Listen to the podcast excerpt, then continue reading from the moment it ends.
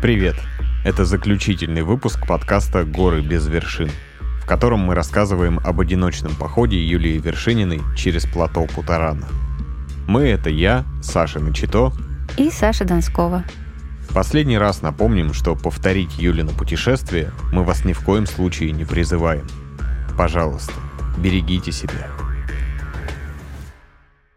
В конце четвертого эпизода Юля, уже покинувшая плато Путарана, вдруг встретила полярного волка, живого и настоящего. Недаром всю дорогу ее преследовали волчьи следы.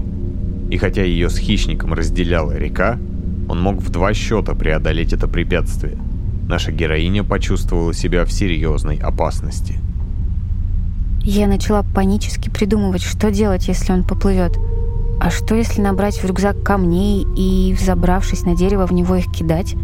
Хотя в обычной жизни я знаю, что волк не уйдет и будет ждать, пока я слезу. Но то в обычной жизни, а здесь, в окрестностях Путарана, мне очень страшно и хочется на дерево с рюкзаком камней. Если бы он был на моем берегу, то не стал бы раздумывать, стоит ли нападать. И я бы не убежала. Но на мое счастье он решил не переплывать реку.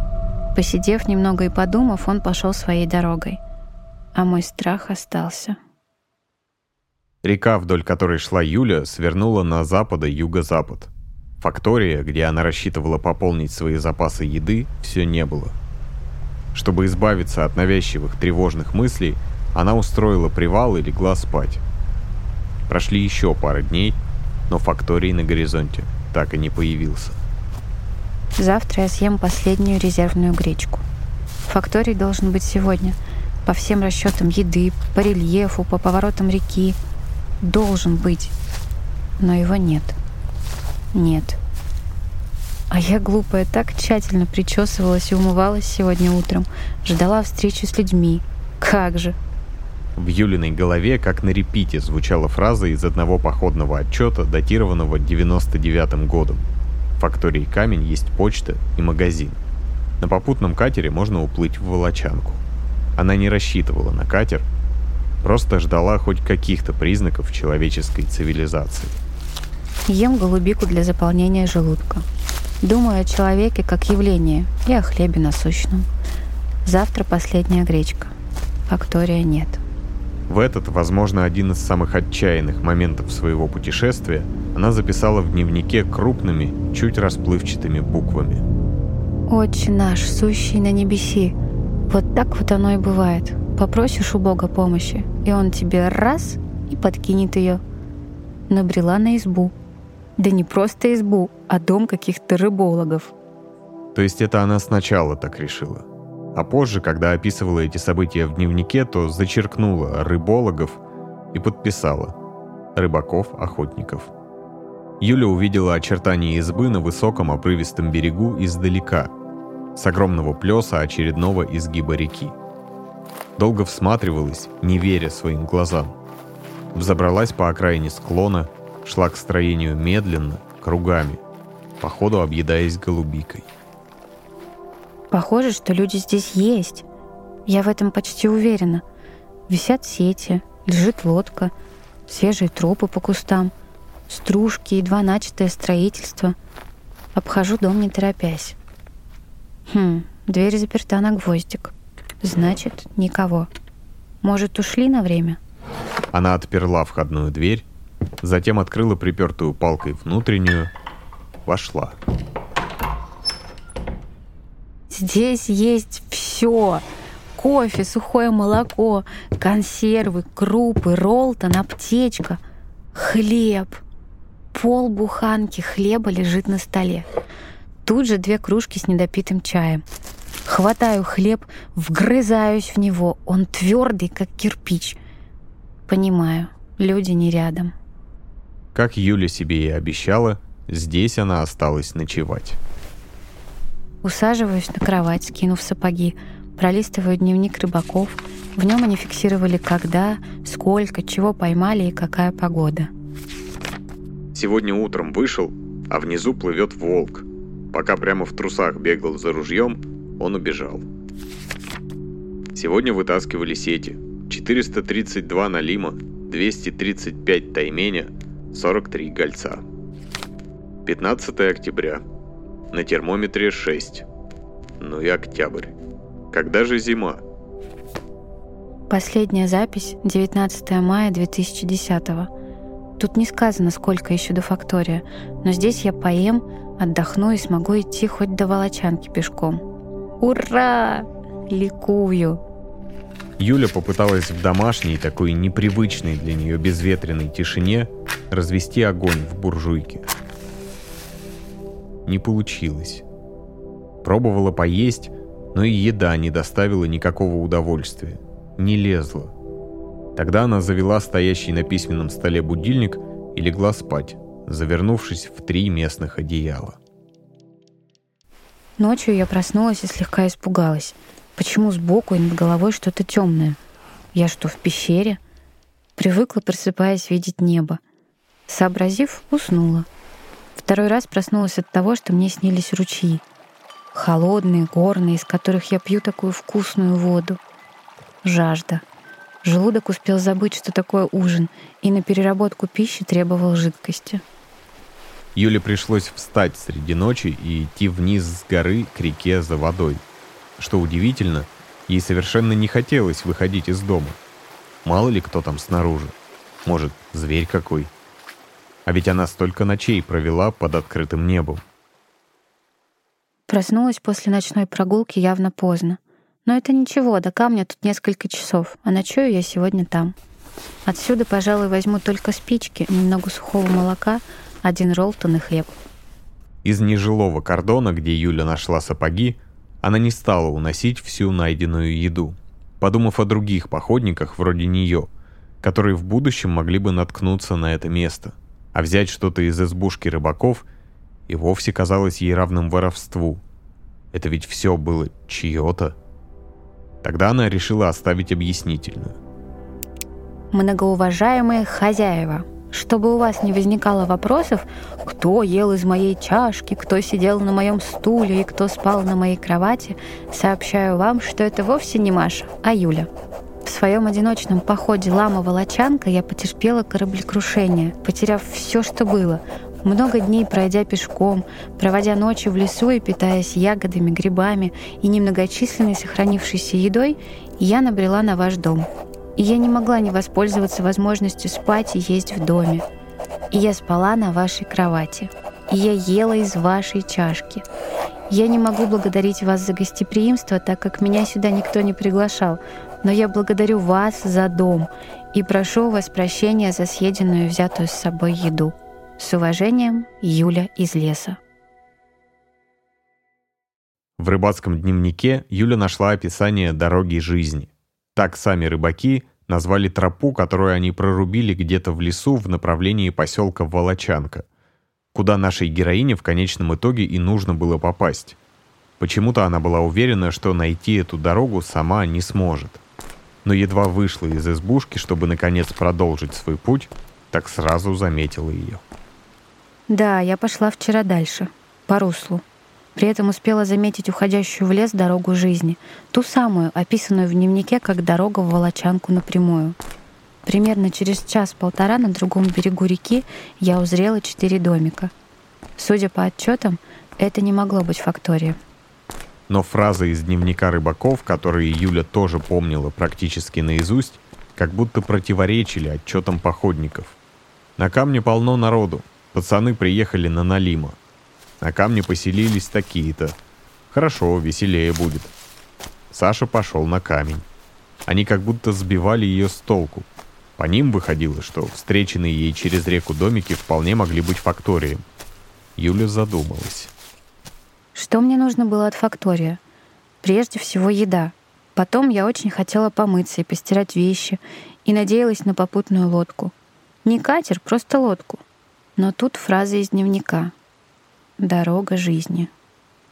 Юля развернулась и пошла обратно к избушке рыбаков, как к себе домой. Я вернулась, растопила печь, постирала все вещи, помылась, согревая воду в чайниках. Я приготовила вкусные макароны с приправами и чай. Заправила постельное белье. Я снова спала в доме. Снова поздно проснулась. Испекла голубичный пирог. Позавтракала. Дорога жизни, значит. Совсем не хочу уходить отсюда. Это уже будто мой дом. Как же хорошо мне в нем. Три ночи я провела в доме. Три. И жила бы там еще, если бы не мысль, что обо мне уже могут начать беспокоиться. Хотя, как выяснилось позднее, в этот день никто еще и не думал начинать. Проснулась в неге, вся чистая, на мягкой кровати. Так или иначе, продолжать путь было необходимо. Даже спустя три дня передышки. Но вставал вопрос, как именно это сделать? Идти до Волочанки дорогой жизни, прорубленной рыбаками? Но что, если она затеряется в тундре? В тундре гнус. Это вам не комарики. Это серое персональное облако из мелкой-мелкой мошки, которое так плотно обсаживает тебя, что вся сереешь, и эта серая сплошная масса еще и ползет. Они очень маленькие, эти мошки, и они заползают под одежду, в штаны, как бы плотно те не были заправлены в носки. После их укусов остается запекшаяся кровь. У меня все тело в кровавых коростах. Гнус невозможно терпеть. Юля не без основания опасается идти тундрой. Но какие еще варианты? Плод. Да, для него у рыбаков есть все-все-все. На воду мне не очень хочется. Вода уже столько раз меня чуть не убила. Я боюсь воды. Но здесь есть пенопласт. Плавучесть у него отличная. Даже весло тут есть. Река Хита здесь спокойная и широкая. Плыть четыре дня. Неизвестно, что опаснее, тундра или сплав но я принимаю решение. На целый день Юля превратилась в моделиста-конструктора. На улице холодно и дождь, поэтому она пилила, прибивала и конструировала прямо в доме. Потом пекла пирог с голубикой и снова возвращалась к стройке. Я собрала полукилевую штуку с большой плотообразной платформой. Киль я делала, глядя на сегодняшнюю большую волну — но вечером, когда все уже было прибито, привязано и спущено к реке, меня вдруг осенило. Вот дура! Какой киль! Какая палуба! И, вооружившись выдергой, я разодрала все сколоченное за день и за три часа соорудила катамаран. Когда Юля закончила новую конструкцию, уже вечерело. Но она поставила себе цель — ночевать в тех четырех домиках, которые она видела на противоположном берегу реки. Она снова тщательно убрала дом, который успел стать для нее родным, и отчалила. Вот я отталкиваюсь веслом от дна и сквозь прозрачную воду вижу под собой холодную глубину. Глубину между досок катамарана. Ноги висят над водой. Страшно-то как! И как неудобно с одним веслом. Маневренности никакой. Похоже, стоит вернуться за вторым веслом и из двух соорудить одно байдарочное, то есть с лопастями на обоих концах. Но на пути к дому она почувствовала, что ногам в голенях очень больно. Том месте, где складка сапога упирается в кровавые мозоли. На улице было уже совсем темно. Где же избушка? На востоке темно-синего неба вспыхивает звезда. Одна единственная, но какая яркая — она знаменует конец полярного дня. Глядя на звезду, иду такой знакомой галькой. Стоп! Этого поворота я не помню. Я не шла здесь вчера, когда возвращалась. Кажется, я пропустила подъем. Залажу на гору. Сумерки. Темные кривые лиственницы, заболоченная тундра. Где же мой родной? Хороший, где мой дом? Юля шла, почти бежала в кромешной темноте, спотыкаясь, проваливаясь в ямы и вскрикивая каждый раз, когда сапог снова врезался в мозоль, пока наконец не увидела во тьме знакомые квадратные очертания. Отперла лично закрытую на гвоздик дверь, скинула сапоги и одежду. Спать, спать, спать. Утро вечера мудренее. Я никуда сегодня не поплыву. Ну уж нет. Я дома. Запираю на засовы обе двери, укутываюсь на мягкой кровати в одеяло, сплю. На следующий день Юля все же покинула дом рыбаков и с горем пополам дошла на своем катамаране до пресловутых домиков на противоположном берегу Хиты. Да, это действительно был факторий камень. Только очень давно. Теперь это огромный пустырь с валяющимися грудами ржавых бочек и остатками жилищ — ужасно. Ужасно не то, что за 10 лет от фактории ничего не осталось, а то, как люди сейчас здесь живут. Страшный бардак, все грязное, скомканное одеяло на полу, разбросанные игральные карты и сигареты Прима, порно-журналы и порно-постеры 2007 года. Фу, даже местную еду брать противно. Это место просто притон. Она все же взяла из фактории килограмм гречки. И еще свежие сапоги, аккурат своего размера. Но с толстой, почти деревянной подошвой и кожаным голенищем. Больше ничего полезного там не нашла. А ведь так рассчитывала на это место. И снова в путь. Катамаран вскоре пришлось бросить. Снова пешком и вброд. Через сколько дней ее маршрут подойдет к концу? Два, три, пять? Юля давно перестала вести счет. Я не ждала волочанки скоро. Я брела своим берегом, думая о всяком. Видела волка — Второго волка за столько дней. Он убежал от меня. Я шла, шла, шла. И тут... Ей показалось это невероятным, немыслимым и нереальным. У берега она увидела зеленую лодку с мотором. Да-да, зеленая лодка. Не будь ее, я прошла бы мимо. Но где лодка, там и люди. Длинный-длинный тротуар из плющенных бочек — провел ее кустами через мост, мимо большого озера, и она вышла к жилым постройкам. Потопталась на пороге, как-то неловко, но я зашла, отогнув край одеяла на двери, и сказала «Тук-тук-тук». Из глубины дома вышел мужчина. На явление Юли он отреагировал совершенно спокойно. Поздоровался, предложил пройти, сесть и сразу начал накрывать на стол — как будто молодая девушка, вышедшая из тундры, это самое обычное в мире дело. Первый мой вопрос — сколько еще до Волочанки? До Волочанки? Ну, километров 50. А какое сегодня число? 23. Уже? Ну надо же. Эти фразы вернули Юлю в мир людей. В мир числовых измерений. Ровно 30 дней понадобилось ей на преодоление ее пути. Мужчина, его звали Федор, не задавал ей дурацких вопросов, разговор зашел уже за столом. Длинный, первый за этот месяц. О тундре, об оленях, о волочанке, о Юле, о Федоре и его сыне-старшекласснике, копошащемся в соседней комнате. Меня никто ни о чем не расспрашивал. Я говорила только о том, о чем сама хотела сказать и спросить. Я гладила двух больших и добрых лохматых собак. На столе коптила керосиновая лампа. Тридцать дней мне понадобилось, чтобы добраться сюда. После обеда Федор отвез Юлю в Волочанку, где ее появление восприняли как событие. Накормили до отвала, дали позвонить маме и вписали в местной больнице на ночлег. По поселку ходили разные слухи. Например, что я была не одна, а было нас пятеро и четверо утонули — Имени моего при этом никто не спрашивал, и неизвестно, как меня называли между собой. Когда Юля на следующий день заглянула в местную школу, чтобы выйти в интернет, туда позвонили из больницы. Узнать, когда она будет назад и к какому времени греть Ленину с макаронами.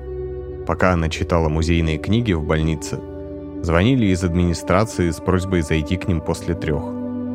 Кажется, весь поселок был в курсе – где находится и что делает девушка, пришедшая из тундры. В больнице меня одели во все новое.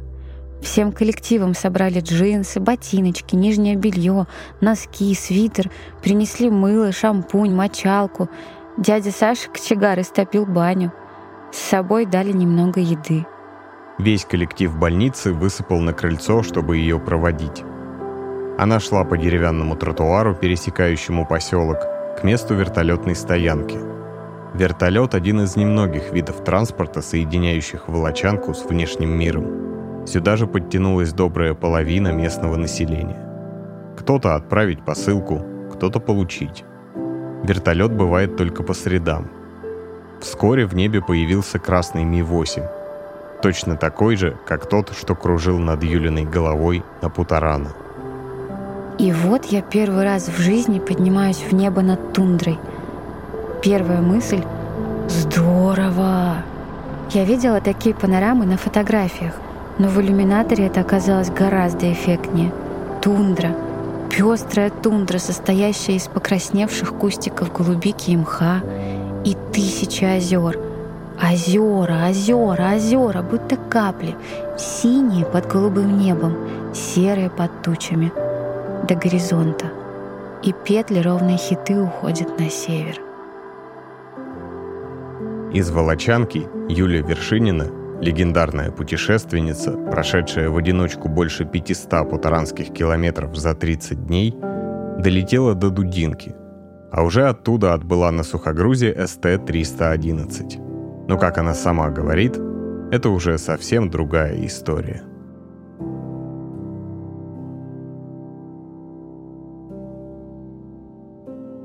Поток событий, окружающих меня, заставляет меня забыть самое главное. Забыть о целостности. Забыть о происхождении. О происхождении происходящего вокруг.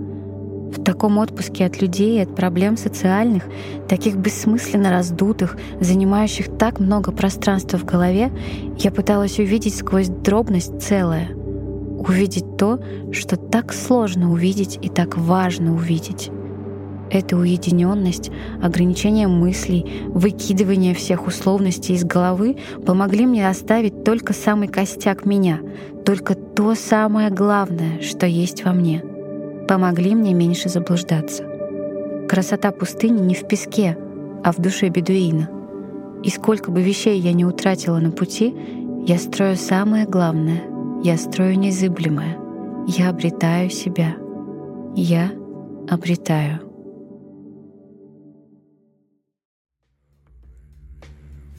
Это был подкаст «Горы без вершин». Спасибо, что были с нами. Мы очень ждем ваши отзывы и комментарии. Если вам понравилось, напишите об этом там, где вы нас сейчас слушаете. И поделитесь ссылкой на подкаст в соцсетях. Нам будет очень приятно. Над подкастом работали ведущие Саша Донскова и Саша Начито. Продюсер и редактор Марина Шиняева. Сценарист Анна Чапайтина. Звукорежиссер Александр Архипов. Обложку нарисовала Софья Игинова.